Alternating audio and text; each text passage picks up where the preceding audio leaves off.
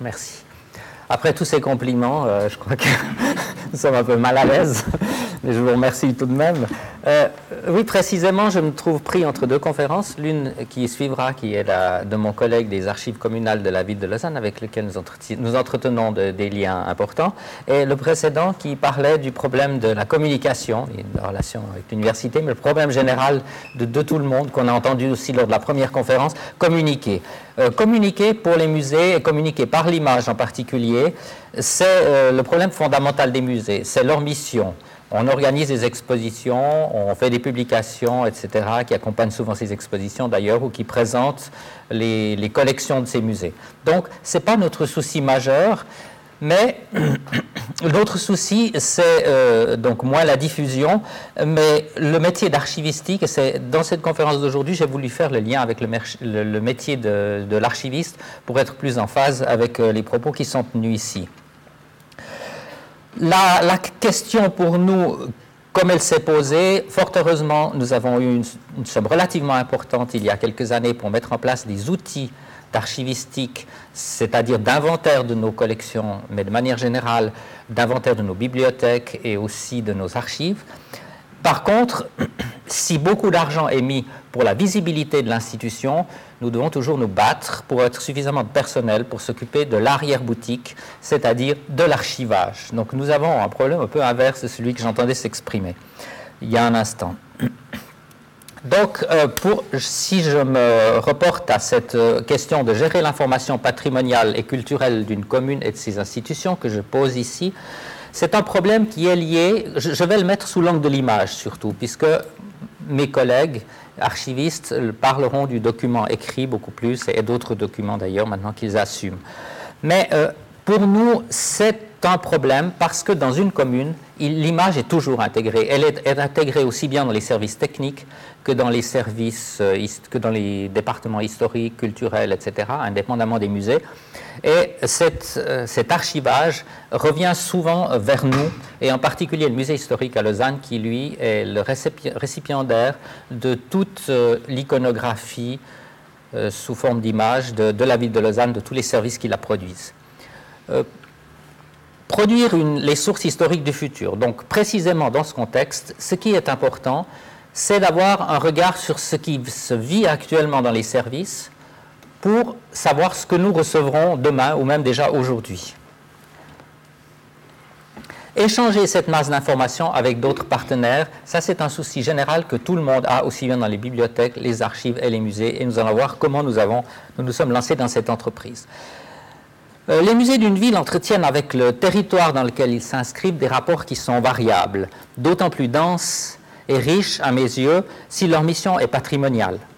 Si le corpus des œuvres créées est un rapport aussi avec l'agglomération dans laquelle euh, on vit, ou si nombre de créateurs sont issus de cet endroit, écrivains, peintres, etc., sculpteurs. On voit en particulier le rôle important que peut jouer dans un tel contexte un musée historique un musée d'archéologie qui, la plupart du temps, s'attache à conserver les reliquats d'une culture locale antérieure ou encore un musée des beaux-arts dont une partie des collections est issue d'une production in situ ou qui entre en correspondance étroite avec cette production elle-même. Enfin, ces musées ne peuvent pas vivre sans contact serré avec les divers centres d'archives qui se partagent le même territoire. Ceux-ci possèdent en effet une partie importante euh, des données qui apportent des informations sur leurs propres objets, donc les objets du musée. Il ne faut pas oublier non plus le rapport capital qu'entretiennent les lieux où se situent les sources, c'est-à-dire les musées et les archives, avec ceux où se concentre l'essentiel de la recherche, c'est-à-dire les universités. Il n'est pas possible de vivre dans un isolement stérile et les deux pôles précités, archives et musées, se nourrissent réciproquement avec le pôle de l'université. Si les archives fournissent des sources documentaires et les musées des sources iconographiques, il est important pour ces deux centres de garder le contact avec la recherche, c'est un autre aspect, qui entretient leur curiosité, alimente leur propre réflexion et leur permet de réviser constamment des acquis souvent provisoires. Enfin, cette proximité souhaitable accompagne ces archivistes ou ces conservateurs dans leur démarche de chercheurs, leur propre démarche de chercheurs. La charte du Conseil international des musées, ICOM, spécifie d'ailleurs clairement cette fonction, même si chacun se rend compte qu'il est difficile, lorsqu'on est dans le feu d'action pratique et d'exposition, de remplir correctement ce rôle. Malheureusement, beaucoup de publications entreprises par ceux qui furent d'anciens chercheurs, comme nous, se résument seulement à la vulgarisation, faute de temps. Si l'usage de bases de données a d'abord été l'apanage de ceux qui possèdent des biens concrets, musées ou des sources bien institutionnalisées, des archives, on a vu de plus en plus les universités, et dans ces propos qui se sont tenus ces deux jours, des universités, des écoles polytechniques ou supérieures qui cèdent avec bonheur à ce vice de l'archivage. Quelques entreprises privées font de même, conscientes de leur euh, patrimoine, mais les bases de données universitaires, à mon avis, ne se résument pas au seul souci de documenter le fonctionnement de l'institution elle-même. Elles offrent également d'autres potentialités intéressantes pour les chercheurs et pour les lieux d'archivage institutionnalisés, en ce sens que bon nombre d'initiatives servent à diffuser la connaissance et les résultats des recherches en cours. Donc pas seulement un stock d'archives existantes, mais dans la recherche, beaucoup de bases de données commencent à, naître. Et par exemple, à Lausanne, il y a une base de données sur euh, le 18e qui se crée au fur et à mesure euh, par les chercheurs qui travaillent. Et ce type de base de données apporte une dynamique importante dont nous bénéficions dans les musées et dans les centres d'archives, et les musées, par exemple, pour l'organisation de leurs expositions. Les musées de la ville de Lausanne se sont donc trouvés, il y a en, 2000, en vers 2000 à peu près, devant une situation où il fallait euh, changer toutes leurs bases de données qui étaient caduques, qui étaient réparties sur des produits très différents, qui étaient très peu performantes. Donc il a fallu aménager une réflexion à cet égard. Donc les, quatre musées de la ville de Lausanne et le Fonds des arts plastiques de cette commune se sont posés à ce moment-là des questions qui m'ont paru fondamentales et qui les ont amenés à faire des choix. L'un de ces choix a été d'opter pour une application commune capable de, surcroît de prendre en charge une variété de données qui ne recouvraient pas que la description des objets de musée. Le système s'est donc constitué progressivement dès 2002 à partir d'une euh, réflexion qui prenait en compte un certain nombre de préalables d'ordre philosophique et d'ordre technologique. L'un et l'autre aspect, ça, ça me paraît important, sont intimement liés.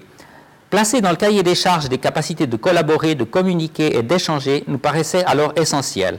Ainsi, nous voulions une application apte à prendre en charge des catégories variées d'objets dont le fonctionnement soit suffisamment ouvert pour permettre des échanges collaboratifs. Celle-ci ne devait pas être bridée par des solutions propriétaires. Nous voulions aussi faire de l'Internet direct, ne pas être dépendant d'installations logicielles sur les postes clients, ne pas faire de réplication de données pour la consultation destinée à l'internaute ou à l'intranaute. L'effort d'infrastructure matérielle et logicielle allait donc se porter sur le groupe des serveurs, celui des bases de données, celui du web, web, mais aussi le reverse proxy, qui est un serveur technique servant à contrôler les transactions pour en assurer la sécurité. Dans une telle perspective, le navigateur devenait alors la fenêtre universelle servant au catalogage, mais aussi à la consultation, fonctionnalité atteignable de l'intérieur du réseau ou de l'extérieur. Le problème n'était plus être quelque part, il était être sur Internet et à partir de là régler des problèmes de droit d'accès.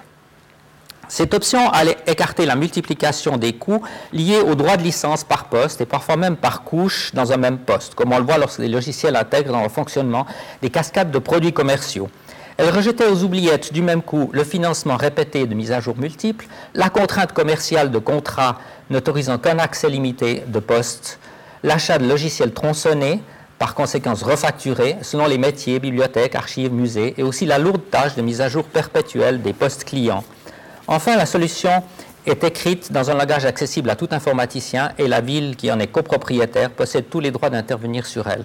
De plus, d'importantes fonctions d'administration ont été mises, ont, été, liées, donc on peut à tout moment euh, modifier passablement de fonctionnalités.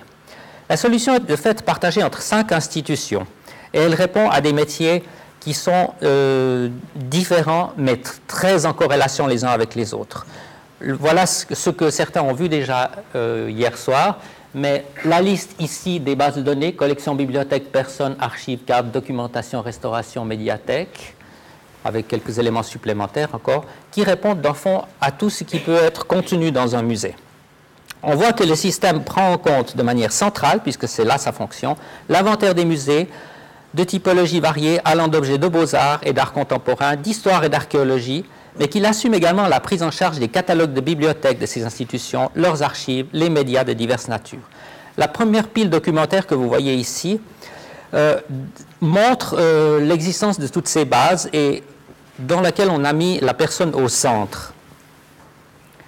Cette personne est au centre et selon les bons principes de la mathématique moderne, si vous vous en souvenez, la théorie des ensembles, il y a des interconnexions. Mais ces interconnexions devraient être doubles puisqu'elles vont encore s'interconnecter entre collection, restauration, médiathèque, archives, documentation sans nécessairement passer par la base personne.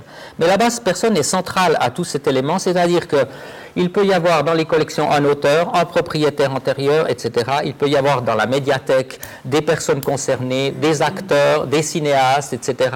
Dans les cadres, le créateur du cadre. Dans la documentation, euh, des, personnes diverses qui apparaissent à titre euh, complémentaire euh, comme information sur un objet dont on parle. Plus complexe encore est cette relation puisque nous avons cherché à créer une espèce de toile d'araignée qui permettent que tous ces éléments s'interpénètrent et là, il y a des solutions techniques qui ont été apportées. La description de chaque groupe d'objets est incluse dans une base séparée qui les intègre et qui prend en considération une méthodologie descriptive structurée spécifique qui est dictée par chacun des métiers de la documentation la méthodologie de la bibliothèque n'est pas la même méthodologie que la méthodologie des musées, des objets de musée. Celle des archives est aussi différente, mais chacune des bases respecte, mais pourtant il y a une communication possible. Elle intègre aussi des éléments abstraits dans la base documentation notamment, tenant plus d'un travail scientifique que de l'inventaire d'objets réels. Ceux-ci portent autant sur des notions historiques, spatiales et urbanistiques, sur des concepts techniques et d'histoire des techniques, sur des approches méthodologiques. Ils fournissent aussi des listes de références. Quoique abstraits, ils sont aussi sujets à inventaire. Ils servent autant d'aide et d'apport informatif au catalogage qu'ils décrivent des processus comme des interventions sur des objets ou des restaurations. Tous les éléments admis dans ce contexte entrent donc dans un rapport le plus souvent direct avec la démarche d'inventaire. Ils l'accompagnent, lui apportent une méthodologie et ajoutent une caution à la description de ces objets. En ce sens, nous réunissons un travail, euh, nous nous approchons d'un travail qui se fait à l'université, c'est-à-dire on ne documente pas seulement les objets, mais on motive la documentation et on l'argumente grâce à ces, bases théoriques.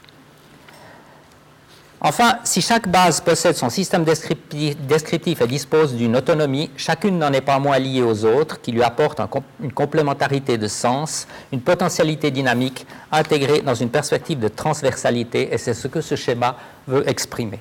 Donc, quelques outils ont été développés, je ne fais que vous les énoncer puisque hier certains d'entre vous l'ont vu et nous n'avons pas le temps d'approfondir.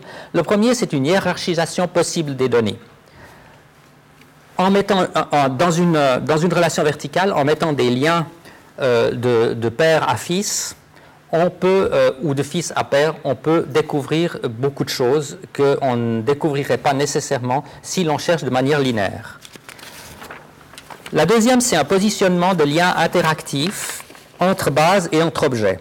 Elle est figurée par toutes ces, petites flèches qui sont reliées les unes aux autres. Ce sont concrètement des URL qui sont positionnés dans chaque fiche descriptive et qui permettent de mettre en relation tout avec, avec toute autre chose.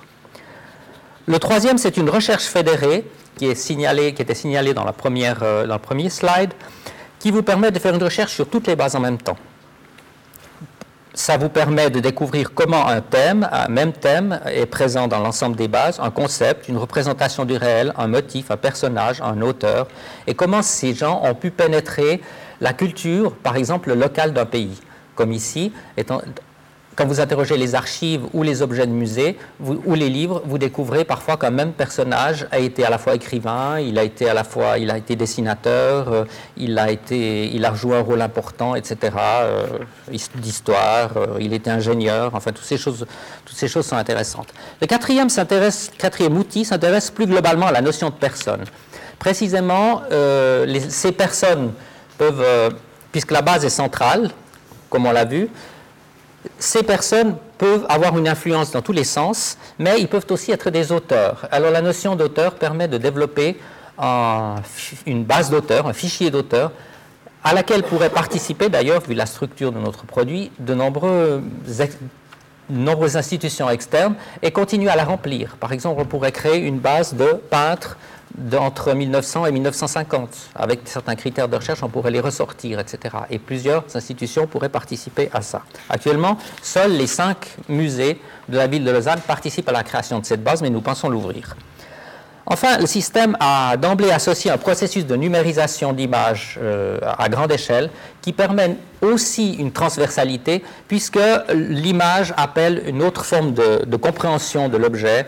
Elle permet aussi la comparaison, autre forme de transversalité, entre un objet et un autre. Donc, on peut tenir tout un discours sur deux tableaux en disant on trouve le même objet ici et là, du moment qu'on ne les a pas vus et qu'on ne les a pas assemblés, on n'a pas vraiment parlé de manière convaincante. L'arsenal de ces dispositions et l'ouverture intrinsèque du système ont eu les effets positifs suivants que nous avons constatés.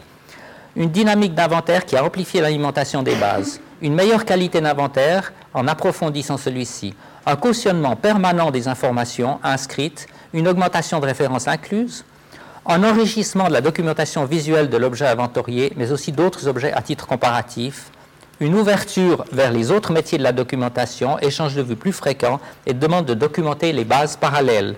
Archive euh, documente la base euh, objet, euh, documentation documente une autre, etc. enfin, un intérêt marqué pour le site par des chercheurs locaux ou internationaux. C'est dans ce contexte initié il y a six ans et qui a orienté les des potentialités, que maintenant nous réfléchissons à des développements qui soient au service plus large de la communauté, euh, notamment communale. Nous avons retenu les éléments suivants pour lesquels certains ponts ont déjà été euh, jetés. Et la question est maintenant euh, posée au niveau de l'administration communale, du législatif. Une ouverture parallèle vers les services administratifs de la ville de Lausanne pour mettre à disposition l'outil afin de répondre aux besoins d'archivage portant sur des archives d'images, principalement photographiques, autant pour des besoins à court, et, moyen terme pour les services que pour d'autres raisons que je vais vous esquisser plus tard. Cette approche, pour être probante, exige alors la création d'un centre de documentation qui fait euh, qui, diffuse une formation auprès des gens, sinon euh, il y a un risque de, perte d'efficacité. une ouverture en amont qui entre en complément de ce que je viens de vous décrire et qui euh, fait en quelque sorte du pré-archivage, du records management, pour préparer rationnellement le transfert de cette documentation vive qui se trouve dans les services administratifs vers, le, vers les centres qui ont une valeur d'archive, et notamment le musée historique de Lausanne, à cause de ces archives visuelles. La mise en place d'un tel processus est simple, autant à cause de la structure logique et technique de l'application que par sa présence sur des serveurs virtuels et de la ville de Lausanne. Donc technologiquement, ce n'est pas un problème. La recherche de partenaires est un autre élément que nous cherchons à développer pour partager l'outil dans une philosophie d'open source. En fait, une perspective collaborative pourrait exister par rapport à des patrimoines qui sont proches géographiquement ou par des patrimoines qui sont éloignés, mais qui touchent les mêmes objets. Il y a des spécialistes dans le monde du domaine de la miniature sur ivoire. Or, si nous pouvions faire, ce serait particulièrement probant, ou pour des instruments de musique, faire une base centralisée quelque part avec un outil comme ça, ou à New York, à, à Londres, on peut déjà, c'est déjà le fait actuellement, on peut venir mettre les données sur cette base, sur cette base avec des autorisations spéciales, à ce moment-là, euh, on a vraiment un outil d'échange très intéressant. Donc nous recherchons du partenariat, mais avant tout avec des gens qui, sont ici, et nous voulons le faire dans une philosophie d'open source, c'est-à-dire ne pas vendre ce produit qui a déjà eu un certain, euh, qui a coûté un certain investissement qu'on évalue aux environs de 850 000 francs, sans compter notre propre investissement euh, institutionnel, mais plutôt demander, l'offrir à des partenaires qui, eux, accepteraient dans un contrat d'open source de, de, faire bénéficier les autres à leur tour des modifications qui auraient été apportées. Enfin, une ouverture en aval vers des bases de données centralisant l'information sur le plan national et international, situation que des outils d'exportation autorisent déjà partiellement et dont mon collègue va vous parler euh, tout de suite. L'avenir de la démarche initiée en 2002 reste intéressante, même si nous ne le ferons que dans un format réduit et local. Mais c'est particulièrement émoustillant et intéressant d'envisager de travailler avec des partenaires qui sont plus étendus, et c'est un peu vers ce sens que nous allons aujourd'hui.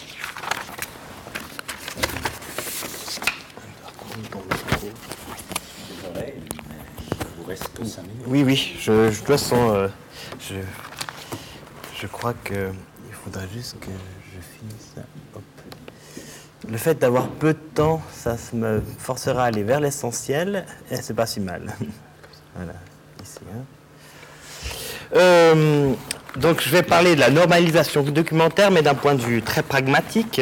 Euh, on vous a dit que nous avons déjà, euh, on vous a expliqué aussi hier, on a développé des modèles de description en fonction d'exemples internationaux. Dans le monde des musées, à l'époque, il n'existait pas de normes comme dans le monde des archives.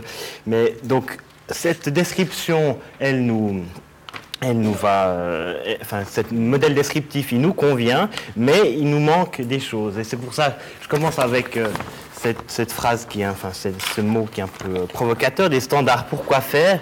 Et en fait, pour nous, c'est pour favoriser les échanges. Évidemment, quand vous avez une description euh, euh, que vous avez créée vous-même, euh, ça vous bloque dans, les échanges. donc, élargir les accès à notre base de données et puis se positionner comme un acteur ouvert aux collaborations. Donc, ce que vous a dit Jean-Claude. donc, ça, il faut le concrétiser par l'adoption de normes. Euh, on, a, deux normes qui sont dans notre ligne de mire.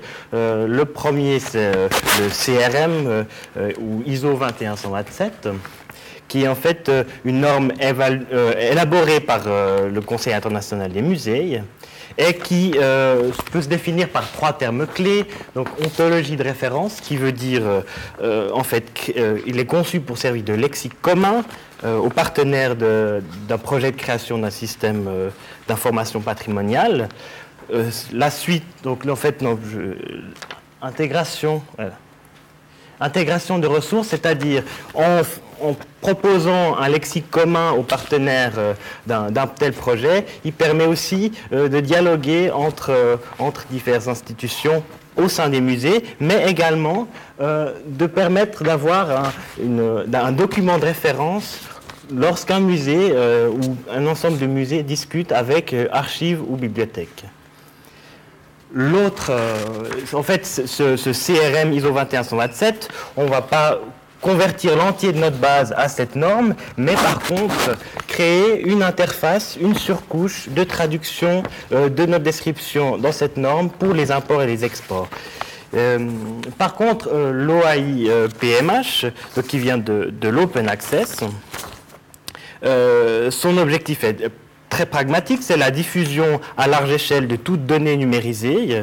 Euh, donc l'assemblage d'une norme descriptive corps non qualifiée, donc une description très simplifiée, euh, des langages informatiques, spécifiquement le XML pour l'export des données, structurer euh, l'export des, données en XML, un cadre organisationnel qui est bien défini, une procédure automatisée.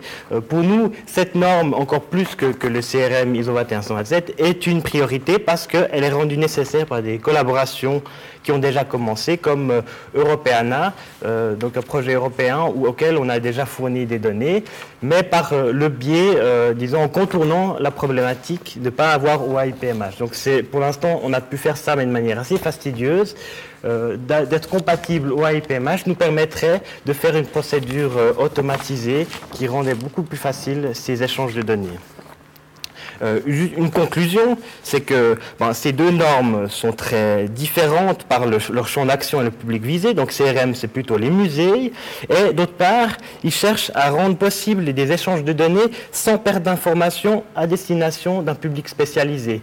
Tandis que OAI-PMH est beaucoup plus, euh, beaucoup plus large. Euh, donc il vise la simplification au risque de la perte d'informations, évidemment. ça peut être euh, un crève-cœur pour un spécialiste chevronné qui a consciencieusement euh, structuré euh, sa description pour faire une analyse très fine, mais c'est un passage qui est obligatoire pour qui cherche à exporter ses inventaires sur des portails interdisciplinaires. moi, j'y vois un avantage énorme, c'est que à ce moment-là, justement, on parle de communication. En général, on, oppose inventaire et communication. Particulièrement, je pense, pour les gens qui ne sont pas au fait de ce qu'est l'inventaire ou dans le domaine politique. Mais pour moi, par ce biais-là, par ce biais de telles, normes, l'inventaire n'est plus ce boulet gourmand en argent et peu sexy euh, qu'il peut être aux yeux de certains, mais il devient lui-même un outil de communication parce que sans inventaire, il n'y aurait aucun de ces projets phares actuels, projets phares patrimoniaux, qui pourraient fonctionner. Voilà.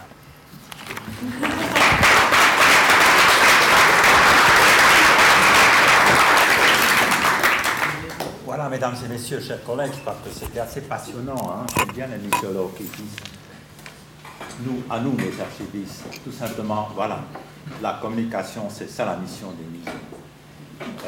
Ils nous présentent, ils nous ont présenté donc une, une base de données euh, très complexe très, très innovatrice, comme euh, sous le titre des sources historiques pour euh, l'avenir, pour le futur. Hein. C'est pas mal. je crois que nous devrions nous laisser un peu passionner. J'aurais presque dit que vous pouvez vous rendre compte comment M. Comtesse a appris beaucoup de choses à notre programme de formation continue. mais ayant dit ça, je crois que euh, leur présentation mériterait également de, commentaires, peut-être euh, de questions, parce que cette base de données, c'est pas trivial, vous vous rendez tout de suite compte. Euh, à qui est-ce que je peux donner la parole?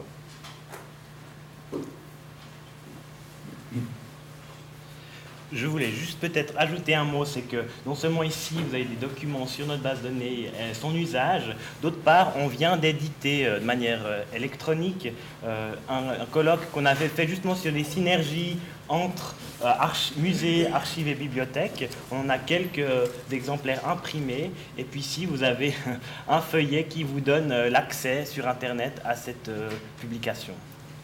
Pour l'instant, seul l'accès musée historique de Lausanne euh, fonctionne parce qu'on n'a pas encore déposé sur, le, sur la base de données de l'AMS. Mais l'association suisse des musées. L'association suisse des musées, mais sur le musée historique, la base musée, l'adresse du musée historique de Lausanne, c'est déjà atteignable.